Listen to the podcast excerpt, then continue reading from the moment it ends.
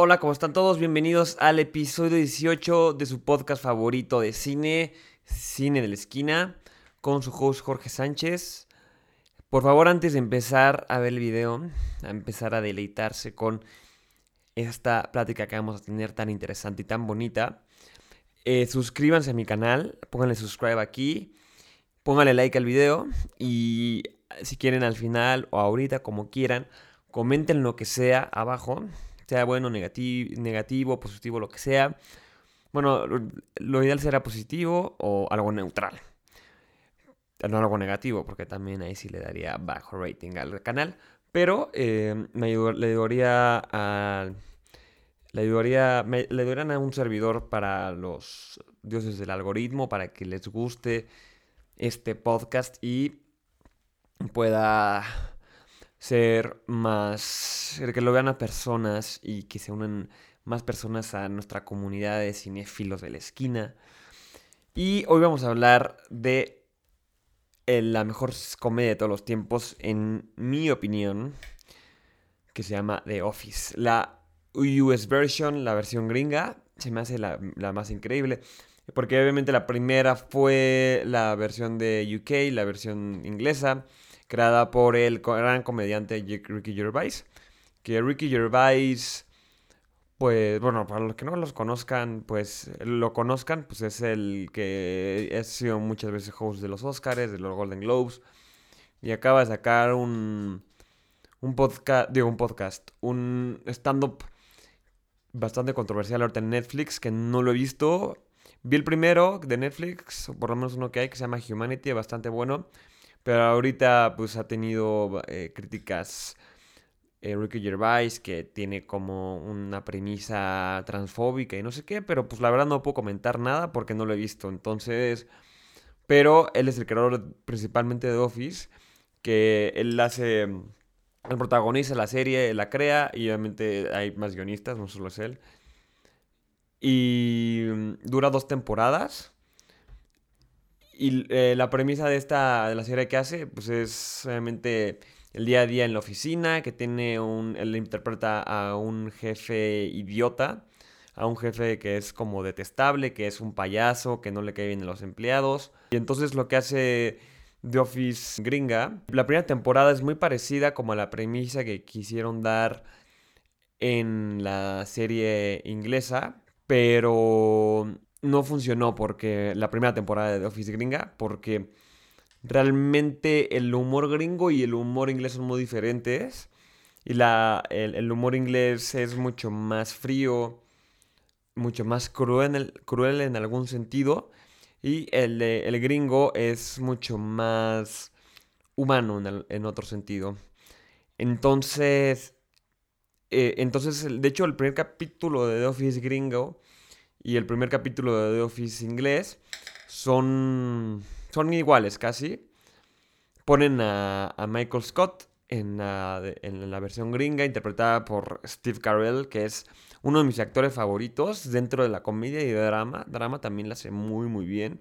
Justamente es relativamente nuevo mm, eh, Steve Carell en el mundo de drama, pero la está haciendo muy bien.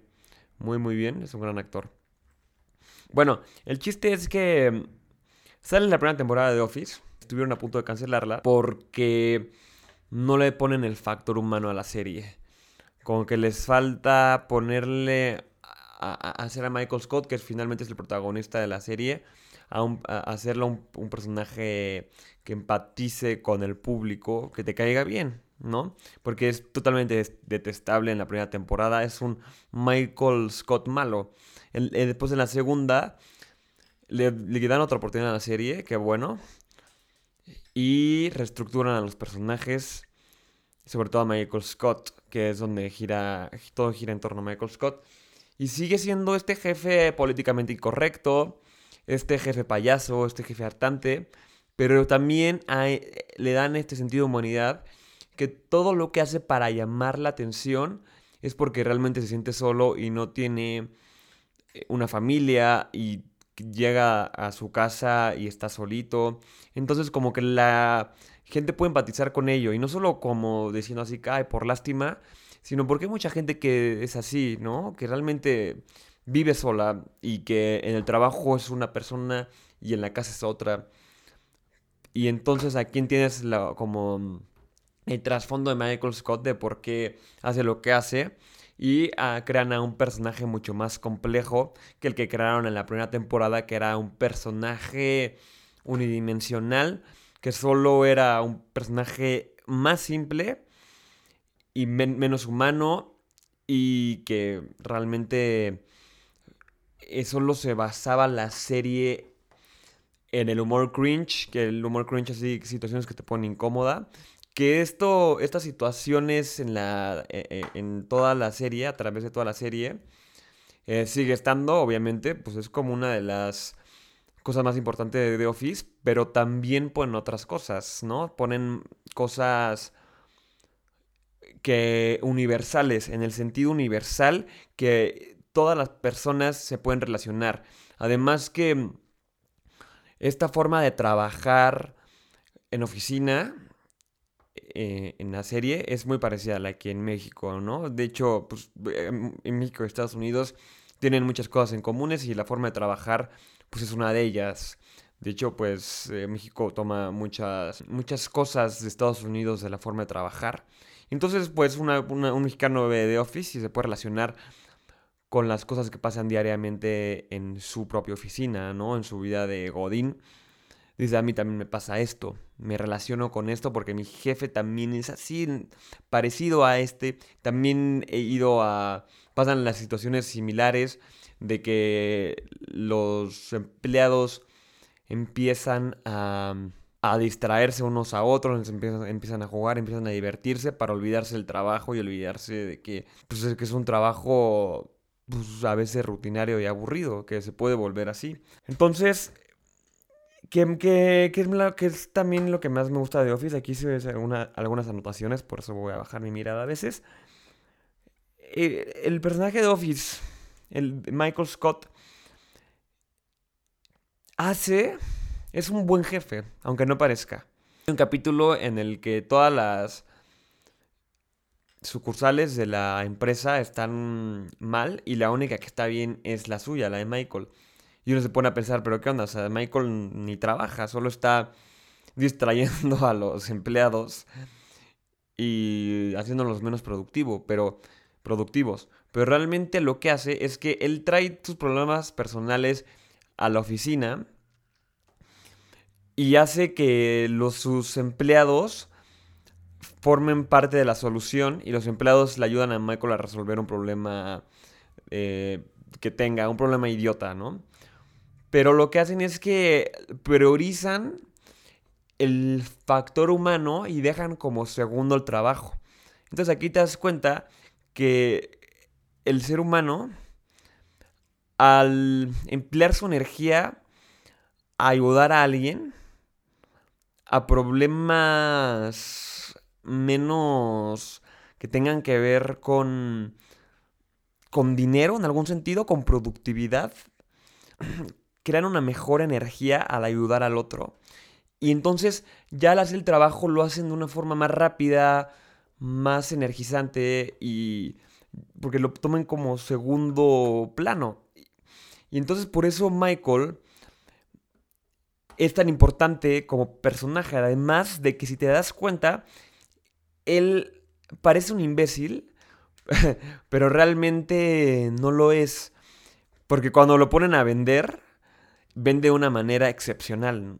Cuando, por ejemplo, se va a comer al chilis con Jan, su jefa, y un cliente, Michael se empieza a hacer el tonto y empieza a hacer bromas con el cliente y el cliente le empieza a seguir el juego y le logra vender lo que quiere vender, no recuerdo qué era. Entonces es un personaje soñador que no vive mucho en la realidad, pero aún así hace que sus empleados vean a la empresa y a su trabajo de una forma diferente. Porque aparte lo más importante de Michael es que él no ve a sus empleados como meramente capital humano. Y realmente eso es lo que hace que sus empleados sientan la importancia dentro de la empresa, aunque para la empresa global no sean importantes o realmente importante. Pero Michael sí los hace sentir así y realmente sí les preocupa. Por ejemplo, en el capítulo de que eh, Stanley quiere irse de la empresa a otra sucursal, Michael realmente sí quiere que se quede. Él está triste, se queda triste. Él no es así como, no, pues si te quieres ir, vete y no me da igual y mi vida va a ser igual.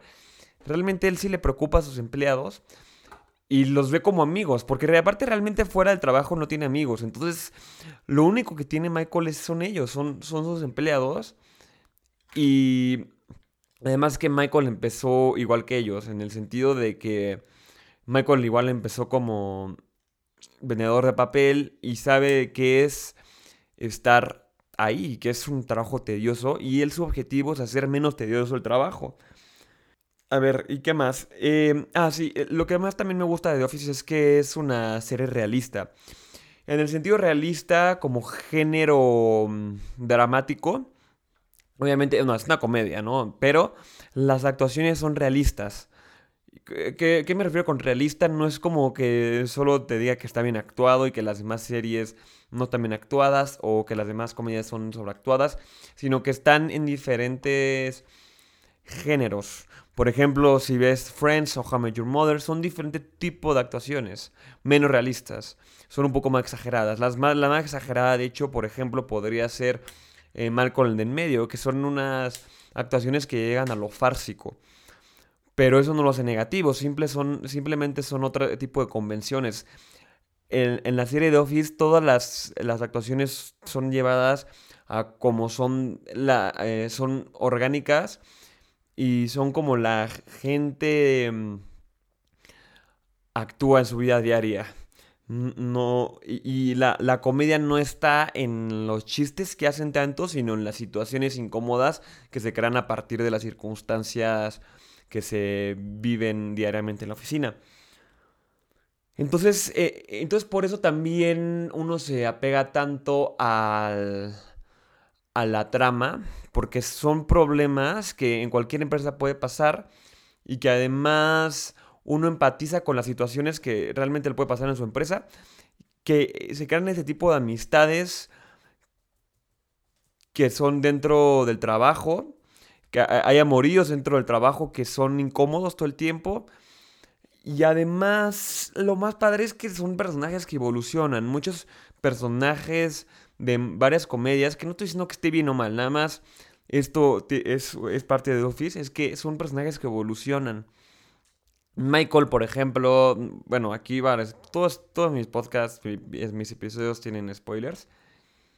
Cuando Michael encuentra ya por fin su media naranja, él, él llega, él no es el mismo, el, mismo personaje que era al principio de la serie. Y, eso lo hace muy... Y hay, hay, amistades que evolucionan y que tienen sus dificultades. Y por ejemplo que Dwight traiciona a Michael.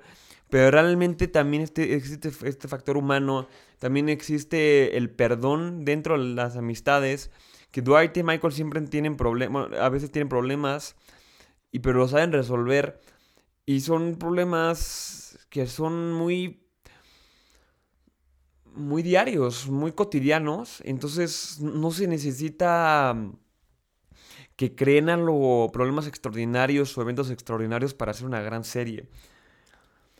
Bueno, también otro tema que me gusta mucho es el tema de... Bueno, no el tema, más bien la situación entre Jimmy y Pam. Es una construcción de amor muy bonita y muy orgánica dentro de la oficina, porque son dos personajes que hacen, tiene una química desde el principio de la serie, sobre todo empieza más en la segunda temporada. Y uno como público pues quiere que se queden juntos, pero las situaciones no los dejan, ¿no? Porque esta Pam tiene un prometido que la trata fatal, que es un imbécil Roy, ¿no? Y todos saben que se tiene que quedar con Michael, pero las situaciones no los dejan, entonces se crea una tensión romántica que uno quiere ver que se queden juntos, pero cuando se quedan juntos se pierde la tensión. Entonces, eh, eh, a través de la temporada se crea tensión, se crea tensión hasta que se quedan juntos, pero eh, se crea un amor muy bonito. Y muchas veces en la vida real es así, como una vez em, conoce a alguien que sabe que es para él o para ella, pero las situaciones no lo dejan, o, el personaje no se atreve, o la otra personaje no se atreve, o la, la, otra persona no se atreve. Y esto es lo que pasa en la vida real, porque muchas veces nos da mucho miedo nuestro propio deseo, que se, que se haga nuestro propio deseo, porque se desestabilizaría otras cosas. Entonces por eso me gusta tanto, es un amor muy real, pero real en el sentido que nos podrá pasar a todos. Bueno, eh, eh, esperemos que les pase a todos un amor como yo y mi Pam. Y también, porque es más lo que más me gusta de Office. Pues eso, realmente que es una serie muy orgánica.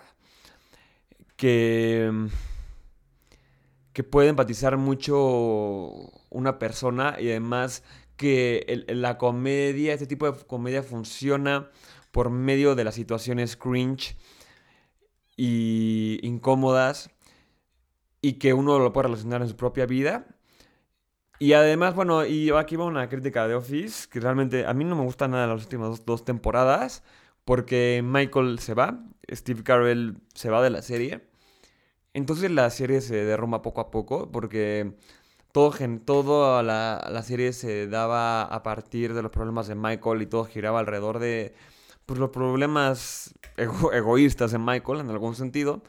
Y en la, eh, después esa convención se pierde porque él se va y ya no me gustan mucho las otras, las otras temporadas, las últimas dos, pero hay muchas personas que sí les gusta, pero a mí no, porque se, se hace otro tipo de serie otro tipo de comedia, se hace una serie menos realista.